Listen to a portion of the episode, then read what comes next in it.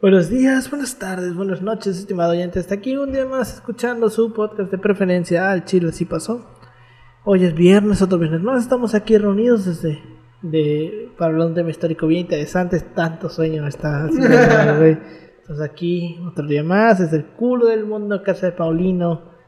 Estamos grabando esto el mismo día que el episodio de los datos históricos porque la siguiente semana no voy a poder grabar porque voy a estar de guía turístico. Y pues hay que grabar, los tres estamos hasta la verga ahorita, tenemos sueño, tenemos hambre, pero ni pedo, porque si no es hoy, no va a ser nunca. No es como la rola. Puede ser. La de Marc Anthony. No, No será mañana. no, Ay, ya se me olvidó, chale, iba o a ser sí, buen chiste. sí, sí ubico la, la rola. Pues, yo no sé yo mañana. no sé mañana, ok, yo no sí. sé mañana si estaremos juntos, si se acaba el mundo. Pero bueno, este, ¿cómo te hacemos? Estoy aquí con mis dos colegas y amigos de la historia, con Pau, ¿cómo estás, Pau?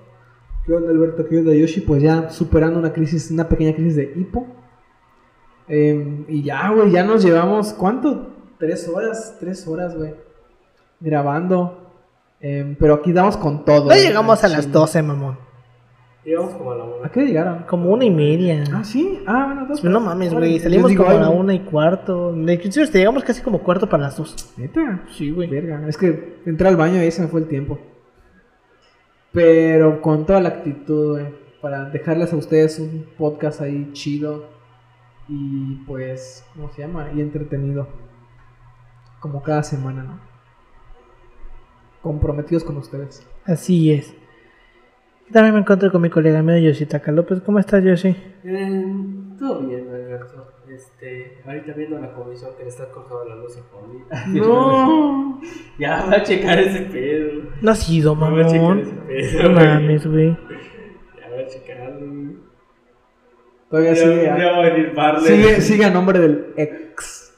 Un día va a venir Marley a tocarte, güey. Y, güey, ya cambia tu contrato. Ya cambia la persona, al, al, al- ¿cómo se llama? Al propietario. No, no propietario, es al, al titular del contrato. Titular del contrato. No. Nunca de los nunca, chicos, nunca de los nunca pongan de titular de contrato de nada a su pareja, güey. No es porque no confíen en ellos, no es porque no lo amen, es porque no saben ustedes las vueltas que da la vida. y que esta persona luego termine y vaya a la CFE y diga, no, chingue su madre, ya no vive nadie ahí, córtenle la luz. Y que salgas.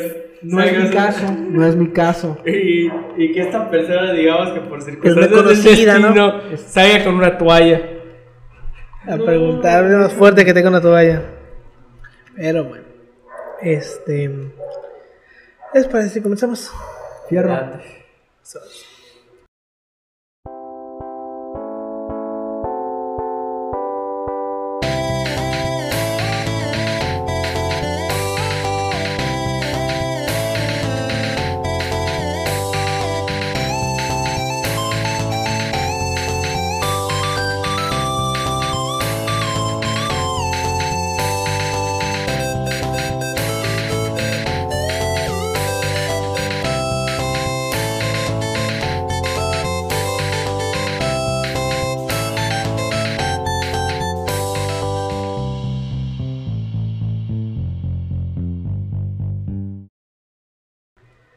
Bienvenidos a Chile Así Pasó, un podcast de historia mexicana y universal donde su servidor, Alberto González, le va a contar a Ángel Paulino Chávez y a Yoshitaka López una historia chusca, bizarra, increíble o surreal acerca de algún personaje, proceso o hecho acontecido en la historia.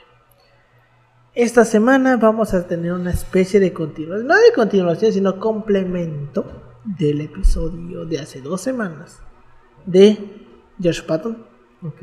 esta semana vamos a hablar de su contraparte mal- más malévola, porque Patton era cabrón, vamos a hablar del otro más, male- más cabrón, que es, pues tuvo un mayor rodaje, entre comillas, porque no se murió al momento de, a los dos meses de la guerra. Esta semana vamos a hablar sobre su contraparte del Pacífico, Douglas MacArthur. El famosísimo. Sí, es MacArthur, güey, porque MacArthur era cabrón, mucho más cabrón que Patton. MacArthur es el de Vietnam, ¿no? El de Vietnam, el de la guerra de Corea. Ajá. Este, No, bueno, no, no ya alcanzó no Vietnam. Ya no estuvo Vietnam. Ah, no, es Corea, Corea, Corea. Corea, perdón. Corea, Es Corea, Corea sí. y la campaña de Japón. Exacto. Pero bueno. Douglas MacArthur nació en Little Rock. Estos nombres todos raros que tienen los, los, los, los pueblos de Estados Unidos. Little Rock, es como que suena una pinche canción, no sé, de una pinche banda de rock. Y en Arkansas, el 26 de enero de 1880, hijo del teniente general Arthur MacArthur. Arthur MacArthur. Como no sé, Arthur MacArthur. Rima. Que se llaman Arthur.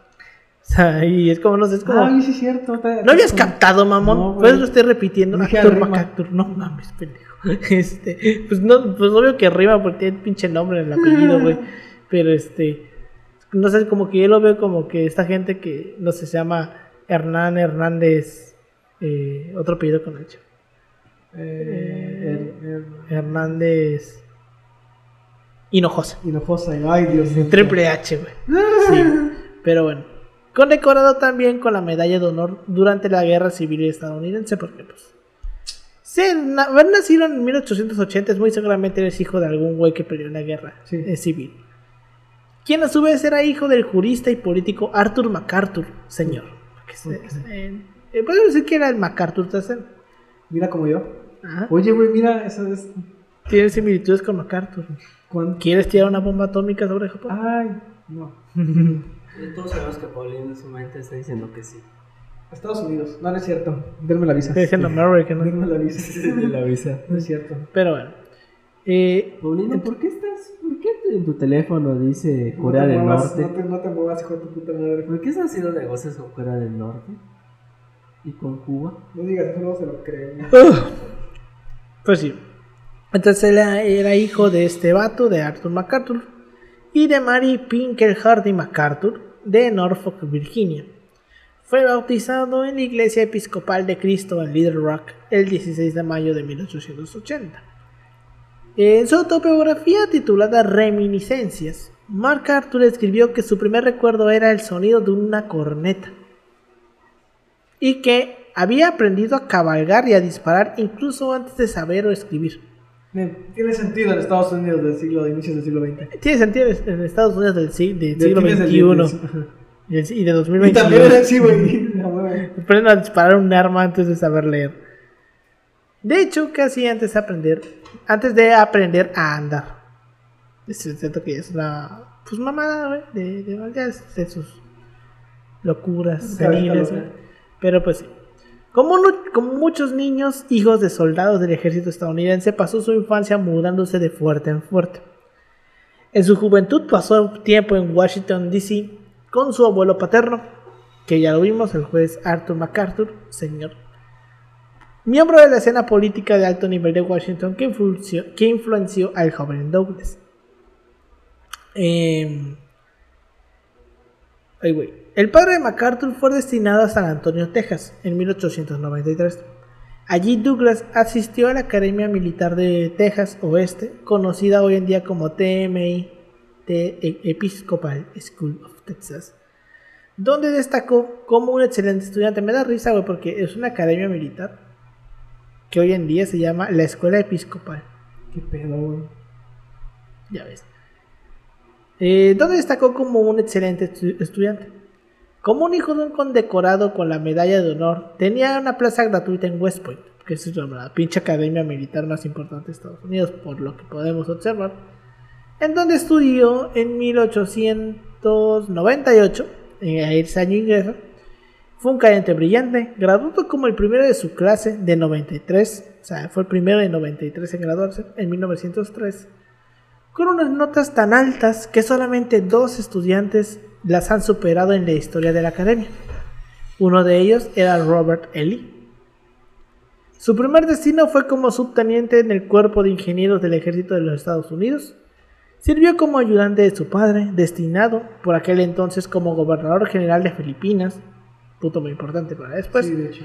que aún era una posesión estadounidense para ese punto, la acababan de ganar en la guerra hispanoamericana de finales del 19. Sí, no salió muy bien. Para España. Para España.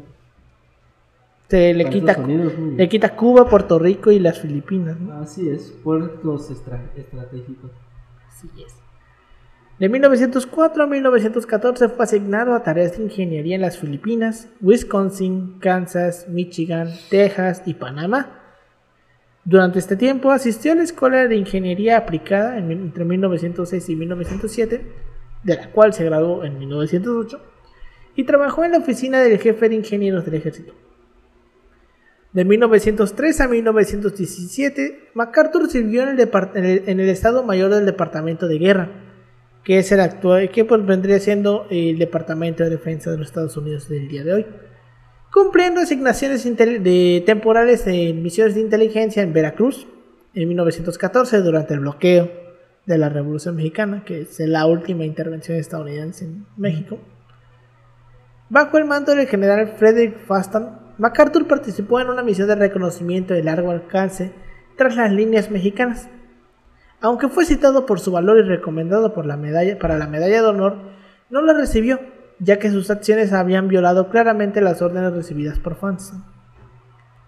Durante la Primera Guerra Mundial, MacArthur sirvió en Francia como jefe de, de Estado Mayor de la 42 División de Infantería.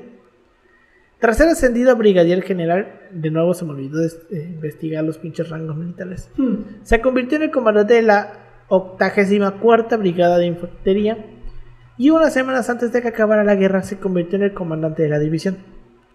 Combatiría con su división, entre otras, en las batallas de Saint-Magiel y en la ofensiva de Mos Argonne. Durante la guerra, MacArthur recibió dos veces la Cruz de Servicios Distinguidos, siete estrellas de plata, una medalla por servicio distinguido del ejército y dos corazones púrpura. Yo siento que eran como insignias esas de los scouts, güey. Eh, no sé, es lo equivalente a tener créditos a la carrera. A ver, ¿cuál era su, su rango en ese momento, en ese punto? Brigadier general. General de brigada, ¿no? Ok, es. Es más alto que un coronel, pero menos- menos, alto que un general de división. O sea, el general de brigada ya tiene una estrellita en su, en su, en su pegatina, en su coso, esto que va al hombro, Su ¿no? pin. En su pin. Porque está el que tiene 2, 3, 4 estrellas y 5 estrellas, que 5 estrellas es ya un círculo y pues igual está en la parte del hombro. Y hay inclusive uno de seis, ¿no? No, no sé, hasta aquí, me- hasta aquí aparece general del ejército. Ese es el grado más alto que aparece. Creo que demás. Insignia de cuello, y se llama, la, la de las estrellas. Y por está, el más alto es el general de ejército, abajo está el general con cuatro estrellas, abajo teniente general con tres estrellas, abajo general de división con dos estrellas y luego pues el general de brigada que tiene una estrella. Eso es en- solamente en cuanto a Eso en generales. Estados Unidos. En generales. En Estados Unidos. ¿Cómo que en general? Sí, o sea, y estamos hablando solamente de generales. Son los rangos del ejército de los Estados Unidos. Sí, es que- la Segunda Guerra Mundial. Ah, bueno, es que bueno, en el caso de México está el soldado, el soldado raso, y de soldado raso va subiendo, va subiendo, va subiendo, va que subiendo. creo que eso ya es de que cuando tienes grado. Por ejemplo, el soldado raso no tiene grado. No tiene un grado como Bueno, tal. creo que el soldado raso es lo mismo que el soldado. Ah, sí. Por, ya con- por ejemplo, aquí, el- ya con grado, el más bajo es en Estados Unidos durante la Segunda Guerra Mundial, suboficial mayor. Luego alférez. Luego teniente, capitán, mayor, teniente, coronel, coronel, y ya empezamos con las estrellas, que es de general de brigada. Para Chingos, entienda. muy enredado. Cosas así. Muy pinche enredado, la verdad. Pero bueno. Este, liderar desde el frente era una política personal de MacArthur. Le ganó la confianza y el, y el apoyo incondicional de sus hombres, pero le supuso varias heridas de guerra. Y debido al hecho de que se negaba a ponerse la máscara antigas hasta que todos sus hombres la llevasen, tuvo problemas respiratorios durante el resto de su vida. En cualquier caso, al final de la guerra era el oficial más condecorado del ejército y el jefe de división más joven. El general Charles T. Menoher, su predecesor al mando de la 42 División, dijo de él que era el mayor luchador en el frente. El presidente Herbert Hoover eh, nombró MacArthur jefe del Estado Mayor del Ejército de, los, Estados Unidos en noviembre de 1930, con el cargo temporal de general. En sus nuevas funciones tuvo que enfrentarse a duros recortes de presupuesto acompañados por un exceso de alistamientos a causa del desempleo que generó el crack del, 19 del 29. Una de sus actuaciones más controvertidas, y aquí tenemos el primer crossover con el episodio de Patton, tuvo lugar en 1932 cuando re- recibió la orden de Hoover de usar el ejército para disper- dispersar al Bonus Army. Que lo vimos también ¿Al con qué? al Bonus Army. Que era un enorme grupo de veteranos de la Primera Guerra Mundial que no tenían empleo y tenían problemas económicos, porque ya lo vimos en el episodio de Patton. No es como que los Estados Unidos traten de la mejor manera a sus veteranos de guerra. Para empezar, tienen un chingo. Sí. Probablemente más que cualquier país, güey. Porque, ¿cuántos veteranos de guerra tiene México? Güey, eso ni siquiera es un No tema, tiene- ¿eh? O no sea, tiene- no, no- nunca, yo jamás lo he visto en el, en el escenario público, ¿sabes? De que haya como que un grupo especial que cabildea. No tiene. No mames, ¿y qué pasa con...? Pues no hay veteranos de guerra, porque ¿qué guerra peleamos, güey? Ah, no, pues La última va a ser a los, los del Escuadrón jubilados, me imagino, 201. quizás, ¿no? Eh, Eso es otra cosa, pero no es un veterano. Jubilados del ejército. Eh, pero no son veteranos de guerra. Ah, no. O sea, la última, los últimos, los únicos veteranos de guerra que podrían decir veteranos, veteranos, pueden ser los jueces del Escuadrón 201. Sí. ¿Cuántos quedan vivos? Creo que queda uno o dos. Los de la guerra sucia, cuenta. Culero. No, ¿Cuántos Pues, quedan? ve- veteranos, veteranos, son veteranos, son veteranos. Sí, ¿De una guerra? Pues sí. Define veterano. Hijos de puta, lo que quieras, sí. Pero pues, veteranos también. No te digo, o sea, México. Tienen experiencia en cosas culeras. A lo mejor nada más quedará uno o dos del ejército. Sí, Y- el escuadrón. Y me parece que de los pilotos ya se murieron todos. Los que se que- Porque recuerda que el escuadrón no solamente eran los pilotos, también eran los mecánicos y estos. Me parece que del escuadrón nada más quedó mecánico. Los que quedan son mecánicos, güey, no son pilotos como tal. Creo que los pilotos ya todos se murieron. Pero bueno. Entonces tuvo esta actuación controvertida por- para dispersar al Bonus Army ya que habían acampado en la capital con sus parientes y amigos como protesta por la política del gobierno hacia ellos. Convencido de que, sus ma- de que los manifestantes eran en su mayoría comunistas, Ah. porque obviamente todos los que se manifiestan en contra de nosotros son comunistas y pacifistas, hippies, en lugar de veteranos, ya que llegó a afirmar que solo uno de cada diez hombres era realmente un veterano. Imagínate tú ser un pinche veterano de guerra que perdió un puto pie, güey, que un vato te diga, tú no eres veterano de guerra, eres un pinche hippie comunista. No mames, qué culero. Ordenó a las tropas entrar en el, campamento con la bayoneta calada y usando gases lacrimógenos a discreción. En los disturbios subsiguientes, dos veteranos murieron por disparos de, de arma de fuego y centenares resultaron heridos de diversa consideración, incluyendo parientes y hasta inclusive algunos niños. El presidente Franklin Delano Roosevelt lo, no- lo renovó en el cargo de jefe del Estado Mayor en octubre de 1935. Para ese entonces, el ejército estadounidense era el decimosexto en tamaño del mundo, con 13.000 oficiales y 126.000 soldados. Yo siento que hoy en día 126.000 soldados ya son nada. güey. Este, eh, porque hoy hay una economía de guerra, esa es otra Ah, cosa. bueno, eso sí es cierto, ¿eh? Las economías de guerra. Este. Ucrania. No, Ucrania. Eh, ah, perdón, ¿qué? Este, oye, Pau, como que veo una bandera con, con playeras de tu Pinche pendejo, me dio un chingo de risa esa cosa. Perdón, pido perdón. Lo banean. Ojalá, güey, ojalá te No, pinche no. Pero pues sí. Hasta me condecoran porque estoy... También, güey. Te volviste panista. Diversos güey. miembros, diversos miembros de la OTAN Eh, llegan. Vas a, poner, vas a poner tu banderita de Ucrania en Twitter como cuadre, güey. Ay, no, qué horror, eh. Pinche cringe. Bueno, los principales puntos de actuación de MacArthur en esta segunda etapa fueron sus programas para el desarrollo de nuevos planes de, de movilización y una reorganización de efectos a nivel administrativo en cuatro ejércitos distintos, lo que mejoró la eficacia administrativa. Apoyó decididamente el New Deal mediante la creación de, PIOR de recursos y posterior, y posterior uso del Cuerpo Civil de Conservación. Asimismo, impulsó y favoreció la, la carrera de oficiales de gran, de gran talento como George Marshall y Dwight Eise- Eisenhower. Recordemos que George Marshall es el del Plan Marshall. Do. Y pues Eisenhower ya lo vimos también con Patton, fue el que terminó siendo el sucesor de Truman, que fue el sucesor de Roosevelt porque Roosevelt se murió. Cuando la mancomunidad filipina alcanzó un estado de semi-independencia en 1935, tuvo que iniciar la creación de su propio ejército. El presidente de Filipinas, Manuel Quezón, Porque los, los filipinos tienen nombres de muy españoles, a excepción de Manny Pacquiao. Pidió a MacArthur que supervisara la creación de las Fuerzas Armadas de Filipinas como comandante en jefe, cargo al cual MacArthur aceptó, aceptó no sin antes consultarlo con Roosevelt porque pues debía renunciar para irse a Filipinas. Cuando se va a Filipinas, deciden albergar a MacArthur y su familia en una suite del famoso Hotel Manila, propiedad del gobierno de Filipinas. Se encontraba ubicado en Manila Bay, al otro lado del parque desde, el- de- del parque, desde el Club de Ejército y Armada, el lugar favorito de MacArthur, y estaba convenientemente cerca de la embajada estadounidense.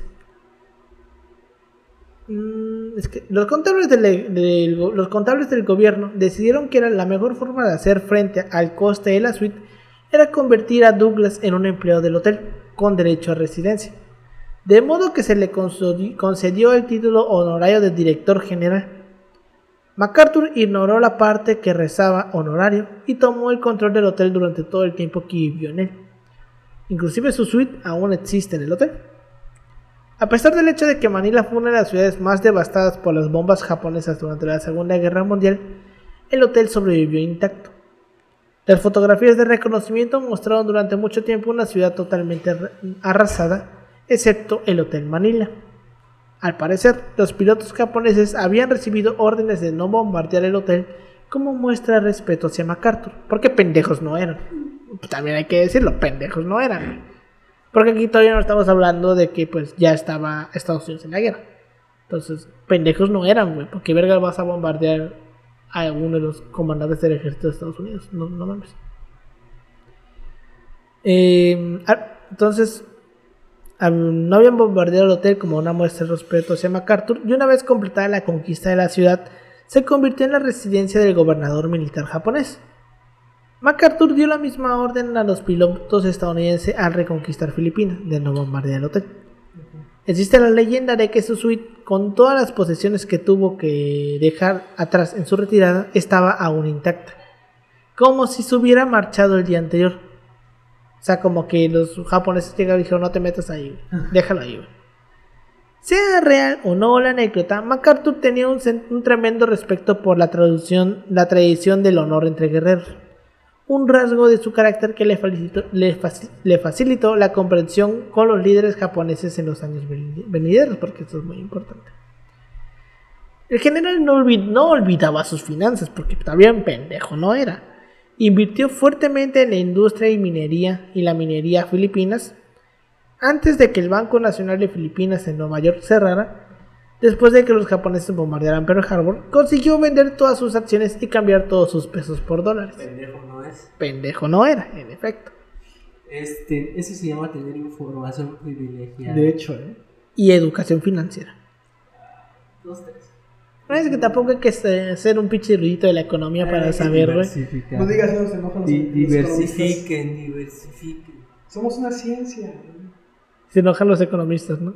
Ah, Mira, yo no- yo siento- La Rosa de Luxemburgo. Yo siento, güey, que los economistas no se pueden enojar más que cuando se enojaron, güey, cuando Rosariel les dijo que eran una ciencia parecida a la astrología. güey.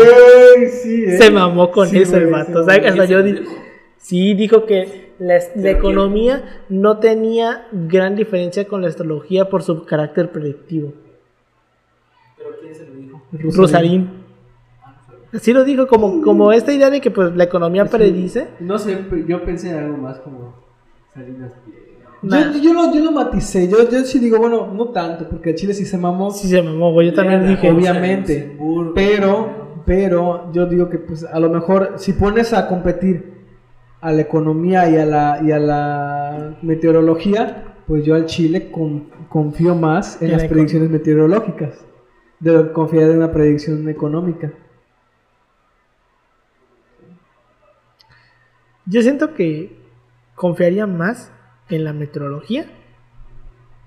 O bueno, confiaría menos en la meteorología si fuera Duarte el que estuviera a cargo. No mames. Ese güey nunca le daba. Oye, me encanta el video donde dice, el- lo dice cuando llegan los de la beca, yo no tengo dinero. Esa es una madre. de las grandes falacias que, que- que han hecho. No, pues dimos quería ser rico. Y que decía de que no. Yo vivo con lo Yo vivo con lo que va no- dejado el servicio público, público. hijo de su puta madre, güey. Ni Borges se pasó tanto de verga. Ay, güey. Pero bueno, Él nomás se pelo. El nuevo PRI. pero pues sí. Eh, no, pinche cuñado. Entre los asistentes de MacArthur en las Filipinas, con el cargo de asesor militar, estaba su viejo amigo Eisenhower.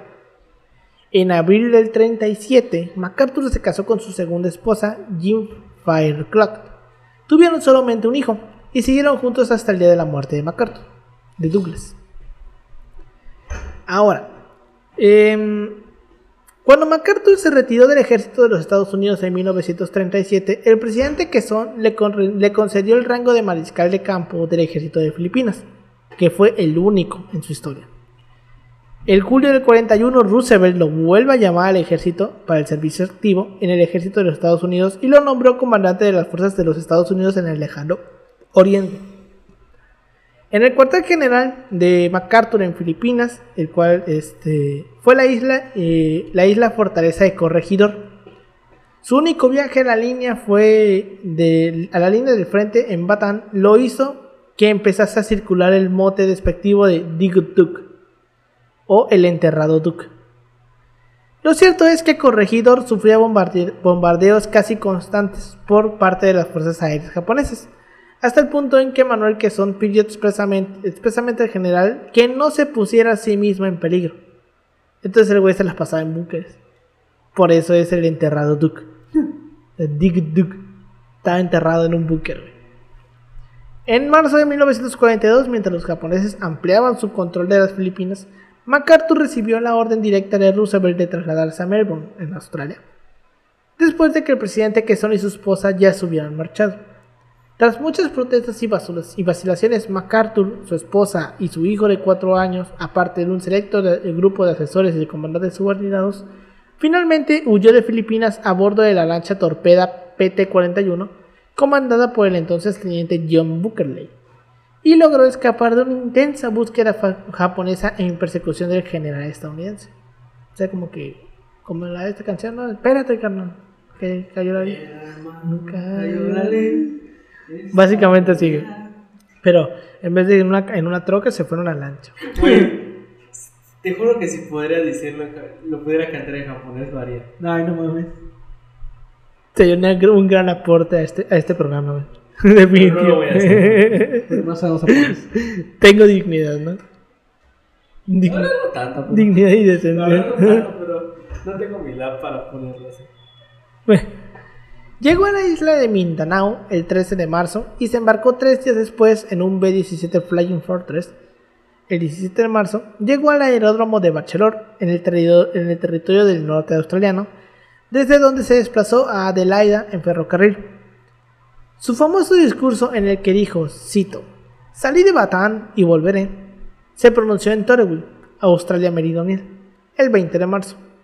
Durante este periodo, el presidente Quezón concedió a MacArthur la estrella de conducta distinguida en Filipinas. Fue nombrado de inmediato, de inmediato comandante supremo de todas las fuerzas aliadas en el Teatro del Pacífico Suroccidental y con el fin de eliminar cualquier posible ambigüedad, el primer ministro de Australia, John Curtin, puso a las Fuerzas Armadas australianas directamente bajo su mando. Por aquel entonces, los australianos formaban el grueso de las tropas disponibles en la zona. O sea, solamente había australianos. Porque, pues, ¿qué más vas a encontrar? No, neozelandeses. ¿Canguros? ¿Cómo vas a mandar canguros a pelear con japoneses, güey? Que bien podrían hacerlo, pero ese no es el Porque caso. pueden putearse la población No, no entera de. Uruguay, güey. Ah, no pueden agarrar los dedos. Pues ve lo que pasó con los Zen. ¿no? Lo hacemos. Ya ves. Este. Entonces, eh, la- los, australianos, los australianos formaban el grueso de las tropas disponibles, complementadas con una pequeña cantidad de gringos, holandeses y el resto de los alianos en proporción descendente, entre los cuales estaban los mexicanos del Escuadrón 201, porque pues MacArthur los tuvo, güey. Porque pues recordamos que el Escuadrón 201 estuvo en la liberación de Luzón, que es la isla más grande de las Filipinas.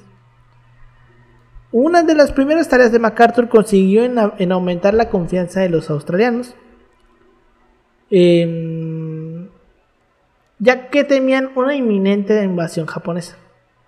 Los combates estaban ya produciéndose predominantemente en la zona de Nueva Guinea y en las Indias Orientales Neerlandesas, que es lo que hoy es Indonesia.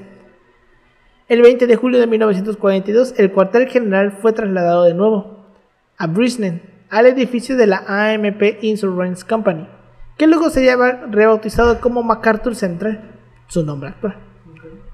En 1943, la Junta de Jefes de Estado de- del Estado Mayor de Estados Unidos aprobó el plan estratégico de MacArthur, conocido como la Operación Carville, cuyo objetivo era capturar la base japonesa en Rabaul a base de ocupar posiciones estratégicas para usarlas como bases avanzadas.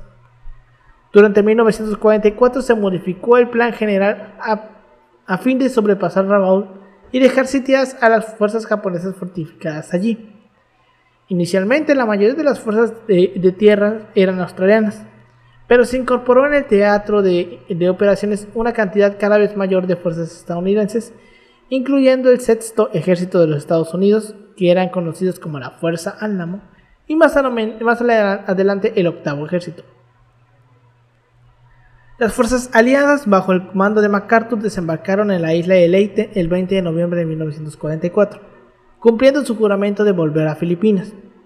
La posición en el archipiélago se consolidó con la batalla de Luzón, donde estuvo el Escuadrón 201. Tras un fuerte combate y a pesar de un contraataque masivo japonés en la batalla del Golfo de Leyte, lograron ganar.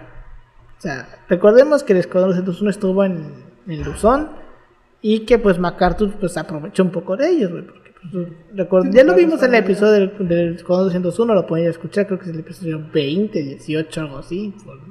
A veces digo, digo, verga, ya llevamos 84 episodios, güey. Es lo que iba a decir que. No sé si este es el 84 o el 85. Normalmente, por ejemplo, los podcasts. Ah, bueno, antes de que se popularizaran con la pandemia, eh, era como de que hacían uno al mes, pero a lo mejor no lo hacían ese mes, lo hacían el siguiente, o sea, no había Tiene como que ver bastante el, el formato. No, no, no, o sea, es el formato que vi ahorita, pero. No, hay otro formato. O sea, el formato normal, por ejemplo, de, los que cuentan historia, por ejemplo, es. eh, Es que originalmente el formato debe ser 5 minutos. No, Máximo. güey, o sea, no, no, no. Máximo. Te digo que ya por ahí del 2012, 2015 que yo empecé a escuchar podcasts, 2000, 2012, 2013. De historias de terror. No, no, no, eran de historia, de literatura y eran podcasts que sí eran de puta, había podcasts de tres horas, güey, eso era muy raro ver. Pero bueno, el chiste es que normalmente era de que lo dejaban un mes o luego lo continuaban al siguiente y así, güey, no eran tan puntuales con eso de las fechas de, de emisión. Y, güey, la neta, somos un podcast comprometido, güey. Solamente dos fallar el trabajo. Una Una, vez. semana y fue Una hace dos semana, semanas. sí. Una vez que fue, te fue la luz en Coaxa, cuando. ¿Cómo tuviste el huracán? No sé qué mamada. No, güey, sí, tú, No sí, sí mamá, Cuando grabamos. tembló, ah, cuando no tenías luz, güey, cuando estabas viviendo con una vela. Fue una tormenta eléctrica, pero eso fue. No, sí. Sí, Por sí, eso sí. no grabamos ya está, ya está, pero sí. Teníamos colchón. Sí, teníamos colchón, güey. No, no faltó esa semana. Pero este, ¿cómo se llama? No, no. solo sido una vez. Sí, solamente fue una vez hace dos semanas porque no nos pudimos poner de acuerdo para grabar un día. Básicamente. Más que hueva, es que era complicado No, venir. Era complicado venir. No, es de hueva. Es que sí es complicado venir aquí. O sea, hasta acá Está hasta la verga. Estás hasta la verga y la verdad yo no me iba a ir del archivo a la facultad, la verdad. Era como para mandarte a chingar a tu madre, la verdad. Era, aparte, está claro, del, del archivo para acá son dos horas. güey. Aprox. Aprox. güey. Menos, menos que sí, porque te Si te quedas esperando el colectivo. Si me quedas si en te quedas en el colectivo, sí. Pero, güey, no, o sea, era como mandarte a chingar a tu madre, güey, porque yo estaba del archivo, llegué, de presentar mano mi proyecto, nos quedamos hablando, las cosas, los negocios y todo. Y yo con cara de, si me hubieras dicho, bueno, archivo, yo te hubiera dicho, vas a chingas a tu madre, la verdad. O sea, fue sin pedos, güey. ñao, ñao. Podcast ñao. Pero pues sí, entonces tenemos que. En el episodio del Escuadrón 201, creo que es el 20 o el 18. Recordemos que estábamos hablando de que este. eh, cuando llegaron, pues nadie quería hacer. Intentar este. Bombardear los lugares que tenía Japón en Luzón. Porque eran bombardeos que se tenían que hacer. mejor Lo que voy a decir es una frase que no debe sacarse de contexto. Y es una frase que dijo un expresidente. Los mexicanos a veces hacen lo Los que no, los negros no quieren hacer. Pero reitero que la frase no tiene esa connotación denigradora. Ni, ni todos, es solo como Ah, comentario. ¿Qué, qué, qué personaje el Vicente Fox? A veces, güey. Pero reitero, no es, mi no es lo que yo pienso. Creo que es una expresión. yo siento que la mejor frase que se aventó Fox, no por el hecho de la frase, sino lo que provocó, güey, fue esa, güey, que se aventó en la ONU, güey, nos engañaron como viles chinos, güey, que casi nos meten pedos diplomáticos con China por esa mamada, güey. La mayor chingadera que ha hecho Fox, güey. Cómo me cagué de risa con eso. Pero sí. Este, tenían que hacer bombardeos en picado y nadie los quería hacer porque era prácticamente un suicidio. Era muy complicado hacerlos por la condición del terreno. Y cuando llega el escuadrón 101 dijo, ah, no hay pedo, yo lo hago. Y fueron, lo hicieron y mm, creo que nada más derribaron a Los que hacían en picada solo eran los estucas, ¿no? Creo que eran los únicos que hacían los bombardeos en picada. No me acuerdo. Son los kamikazes. No, es que el kamikaze. El kamikaze pues, kamikaze es en picada hacia el cielo, güey. Como que no tiene. Pero lo bombardeaste. o sea, sí, pero. Sí, bueno, Pero entonces- que ahí sí sale vivo.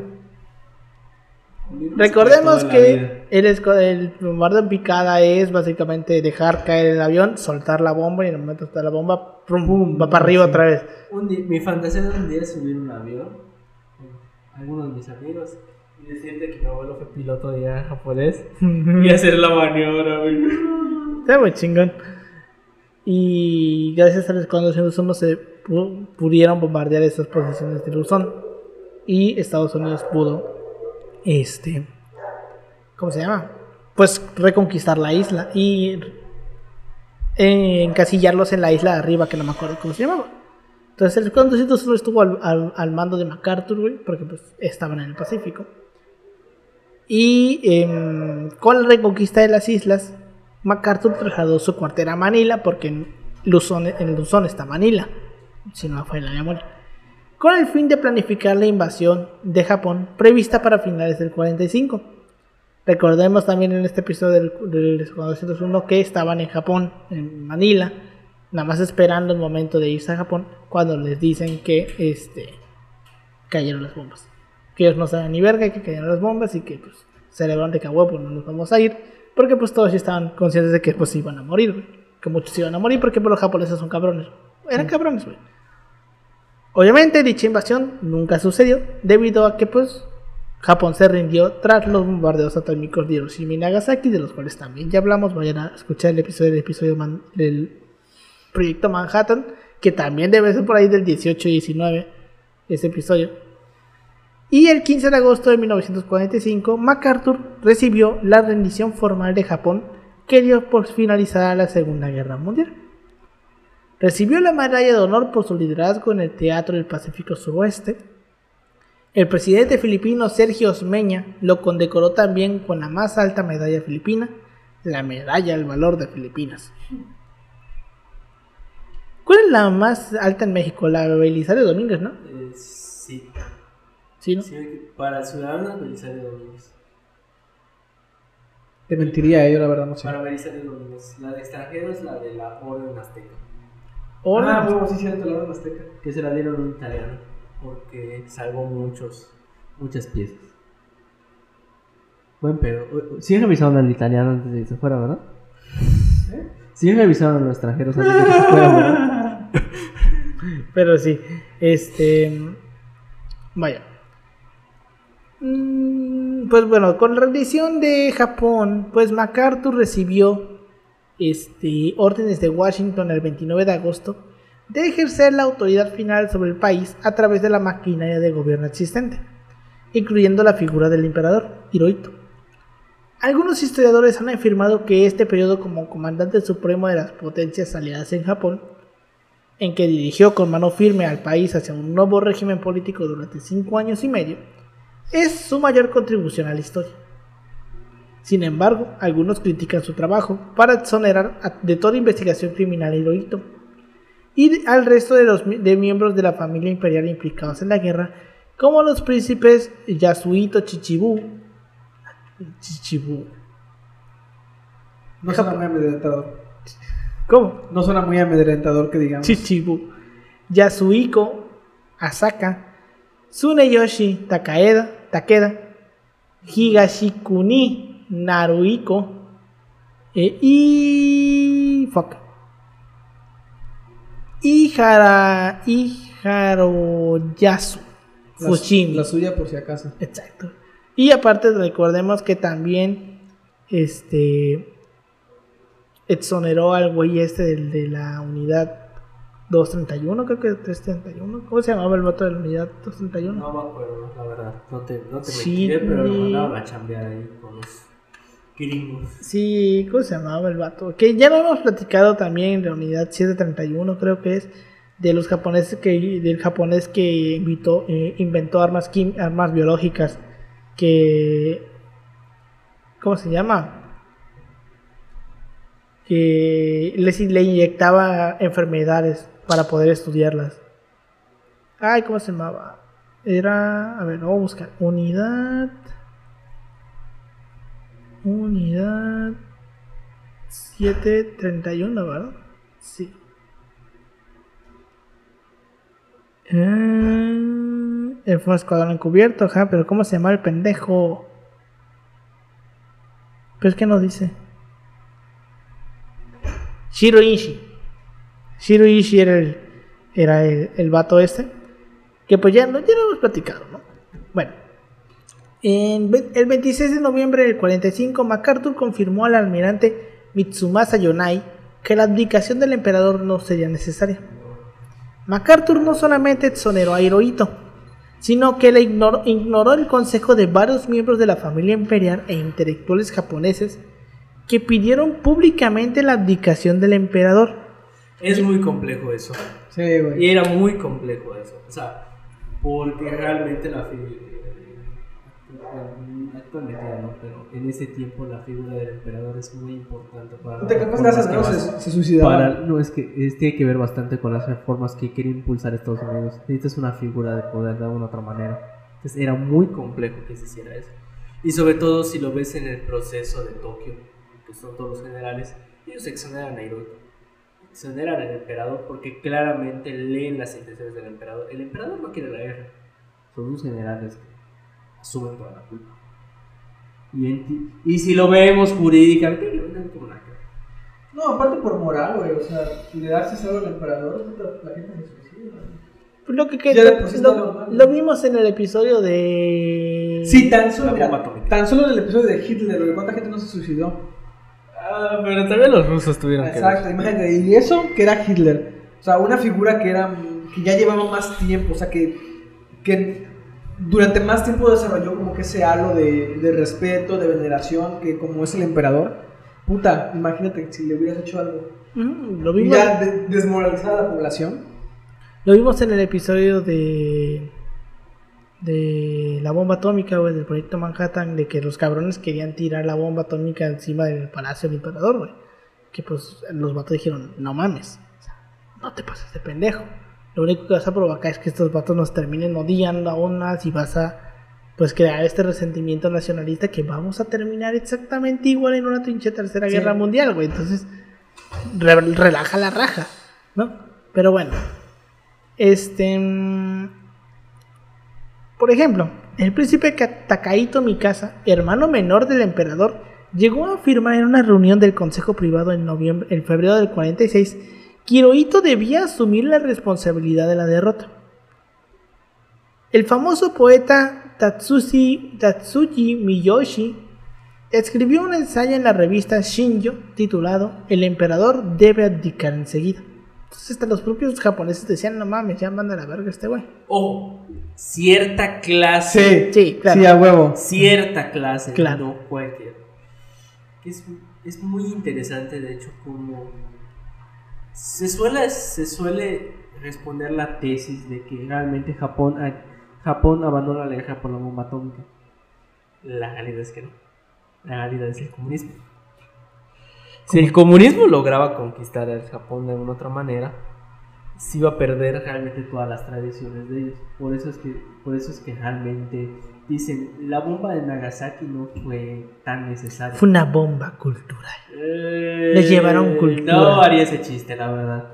No haría ese chiste. Este podcast se No es como que un japonés vaya a venir a escucharlo, ¿no? Sí, güey. Eh, sí, este, sí sabes que nuestros inversores son japoneses, ¿verdad? Huevos. Huevos. Y así, señores, es como que este podcast no tiene financiamiento. Así. Ya, Ay, Dios, así mandas el financiamiento al, al demonio. Total, ni siquiera financiar cosas, chivatos. Citando los debates de Harry Truman, Dwight Eisenhower y el propio MacArthur, Herbert Beats afirma que inmediatamente después de desembarcar en Japón, Bonnie Fellers se puso a trabajar en la protección de Hirohito del papel eh, en la protección de Hirohito del papel que había desempeñado durante y al final de la guerra, permitiendo a los principales sospechosos de crímenes de guerra coordinar sus versiones, a fin de proteger al emperador y evitar que pudiera ser juzgado. A finales de 1945, los jurados militares aliados juzgaron a más de 4.000 oficiales japoneses por crímenes de guerra. Unos 3.000 fueron condenados a sentencias de prisión y 920 fueron ejecutados. Los oficiales acusados se encontraron eh, a cargos surgidos de múltiples incidentes, incluyendo la masacre en Akin, la, muerte de- la marcha de la muerte de Batán y la masacre de Manila. Como sabemos, MacArthur se quedó allí en Japón, pero con el inicio de la guerra de Corea tuvo un nuevo resurgir, ya que lo nombraron. Recordemos que Corea ya estaba dividida, ¿no? Sí, ya estaba dividida, Corea ya estaba dividida. Y que en el lado sur se quedaron los, los estadounidenses y en el norte se quedaron los comunistas. Y evidentemente inicio de la guerra de Corea, al que mandan a reprimir o a controlar las situaciones a MacArthur. Cuando ya una vez iniciada la guerra de Corea, en noviembre de 1950, un fuerte contingente de tropas del ejército chino, porque recordemos que los chinos se metieron en ese pedo, porque ya estaba Mao, me parece. Sí, no. Sí. Ya estaba Mao en 1950, ya, estaba, ya había llegado Mao. Eh, atravesó el Yalu, lo que obligó a retroceder a los estadounidenses y a las fuerzas de la ONU que comandaban. Tras calificar la intervención china como, cito, el inicio de una guerra totalmente nueva, MacArthur buscó usar el armamento nuclear contra Corea del Norte, o en su defecto sembrar, de, sembrar de restos de radioactivos la frontera entre Corea del Norte y Corea del Sur, y China, perdón, para evitar la infiltración de este último. La administración del presidente Truman temía que semejantes, medi- semejantes medidas provocarían una escalada del conflicto con China, quizá incluso forzando la intervención de la URSS, que también disponía de armamento nuclear, porque también, pues la URSS también tenía sus cosas. Truman de- deseaba mantener el conflicto de en su forma de guerra limitada, temiendo el estallido de la Tercera Guerra Mundial. Molesto, Maca- molesto porque no le dejaron usar armas atómicas, güey. MacArthur empezó entonces a realizar declaraciones a la prensa en las que advertía de una derrota aplastante e inminente. En marzo de 1951, después de que un contraataque de la ONU, este, liderado por Matthew Ridgway, diera un nuevo giro a la situación en favor de los aliados, Truman ale- alertó a MacArthur de su intención de iniciar conversaciones para llegar a un alto el fuego. La situación suponía el fin de las esperanzas del general de, li- de liderar una guerra, una guerra total contra China, porque este vato se quería ir a la Sí, guerra, sí. chingue su madre, güey, putazos, los putazos sin verga, miedo, güey. Hay que entender que igual MacArthur Como el meme del niñito, ¿no? Que lo están agarrando la camisa y esto así. sí. ¿Qué decías, Yushi? Que también hay que entender de que MacArthur ya tenía una edad, o sea, ya tampoco... Sí, no, y lo vimos con Patton también, güey, de que el vato quería más, güey, como que a lo mejor esa adrenalina, Les quedó así, ¿qué pedo? Tengo energía, güey. Se llama ansiedad. A lo mejor como la, es esta adrenalina que vivían en, en estar en guerra en los O campos, sea, güey. literalmente cuando, Se volvieron cuando adictos. tienes esa sensación significa que tienes un problema muy grande. Entonces el vato No quería más. El vato quería más, güey. El vato quería putazos, güey. Quería, quería balazos, plomazos, güey. Este, entonces, como suponía el fin de las esperanzas de liderar una guerra total contra China, este, rápidamente publicó un comunicado en el que emi- emitía su propio ultimátum contra dicho país. La declaración pública de MacArthur hizo peligrar las negociaciones, aunque era similar en contenido a las recomendaciones hechas por el presidente de la Junta de Jefes del Estado Mayor, por lo que recibió una, suave reprimenda. Sin embargo, la paciencia de Truman llegó a su límite cuando el jefe republicano del Congreso leyó en él una carta de MacArthur en la que expresaba públicamente su punto de vista y sus enfrentamientos con la presidencia.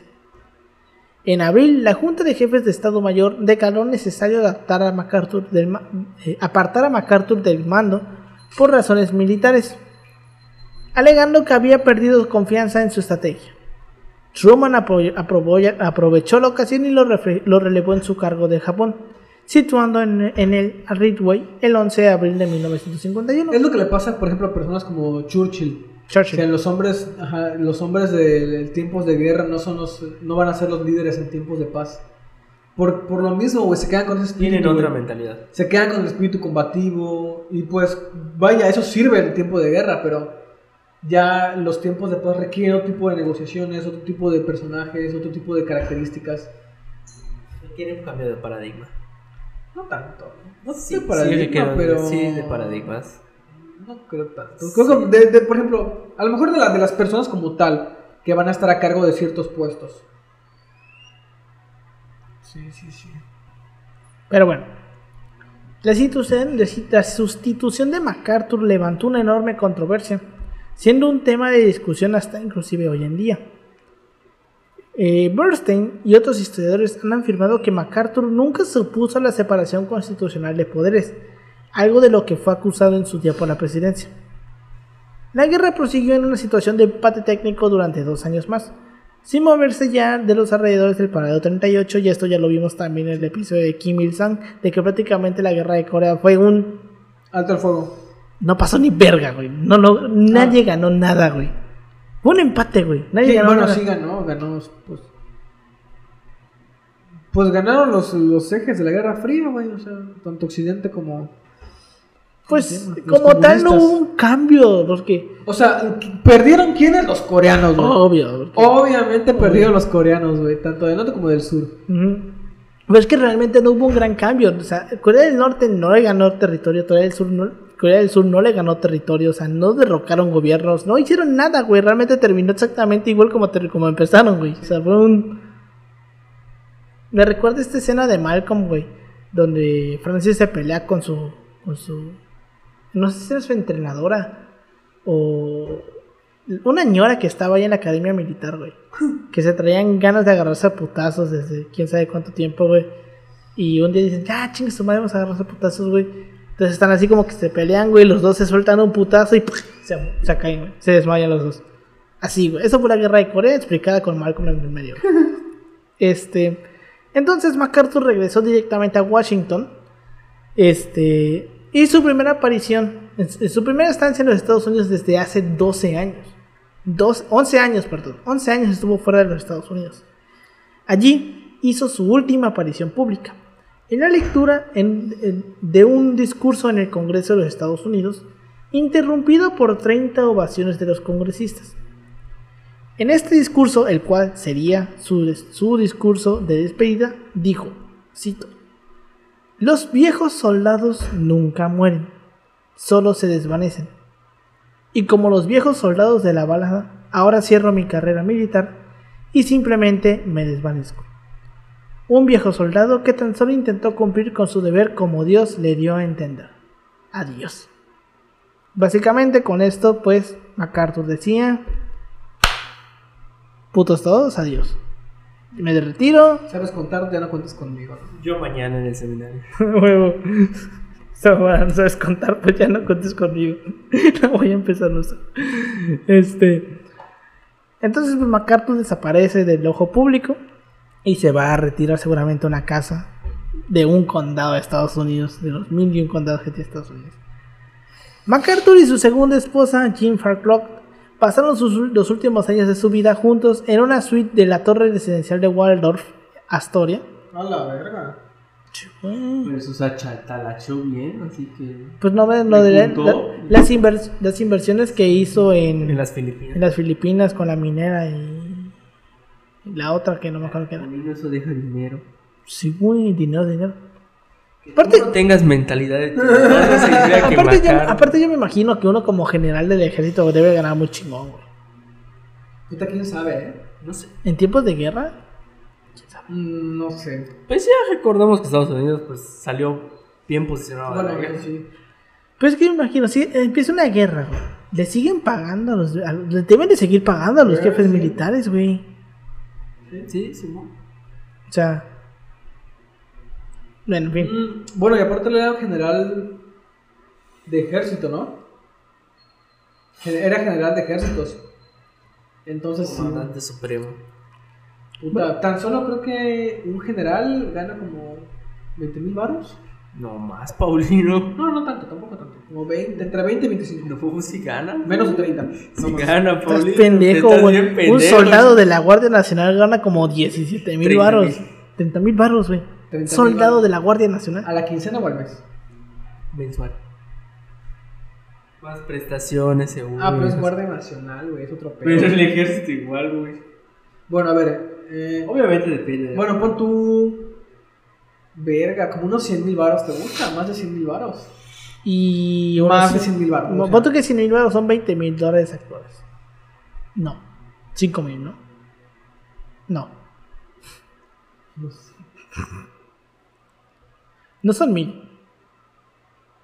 ¿Cuántos son 100 mil baros en dólares, güey? 25. Eh, 5 mil dólares. 5 mil. 5 mil dólares. Eh, Sí, ¿verdad? unos sí, cinco 5 mil. Sí, lo había dicho bien y luego me arrepentí. No, algo verga, güey. Pero bueno. Tras la muerte de MacArthur, su esposa Jean siguió viviendo en la misma suite hasta su muerte. Ambos están sepultados en Norfolk, Virginia. Sus tumbas se encuentran en un edificio memorial y museo a la memoria del general, que había sido antiguamente el ayuntamiento de la ciudad, y enfrente de él se encuentra el MacArthur Center, un gran centro eh, comercial bautizado en honor de MacArthur. Eligió ser enterrado en esta ciudad por ser el origen de la familia de su madre. MacArthur deseaba ser recordado, por los suyos por algo más que ser un soldado. Cito, por, por profesión soy un soldado y me enorgullezco de ello. Pero estoy aún más orgulloso, infinitamente más orgulloso, de ser un padre. Un soldado destruye para poder construir. El padre solo construye, nunca destruye. Puta, te diré. Te diré. si, si vivieron violencia intrafamiliar, chance y no están tanto de acuerdo. No, no mi caso, pero digo, verga. Es Uno, uno tiene el potencial de la muerte. El otro personifi- personifica la creación y la vida. Mientras las hordas, de la, las hordas de la muerte son poderosas, los batallones de la vida son aún más poderosos. Es mi esperanza que mi hijo, cuando me haya ido, me recuerde no en batalla, sino en casa, repitiendo con él nuestra sencilla plegaria diaria. Padre nuestro que estás en el cielo. Mamoncito el MacArthur. Como que es- yo siento que es muy poético esto de ser un padre, chinga tu madre. Chinga padre, tu que- madre, güey. Me da risa esto de que el soldado destruye para poder construir. Va. Y el padre solamente construye.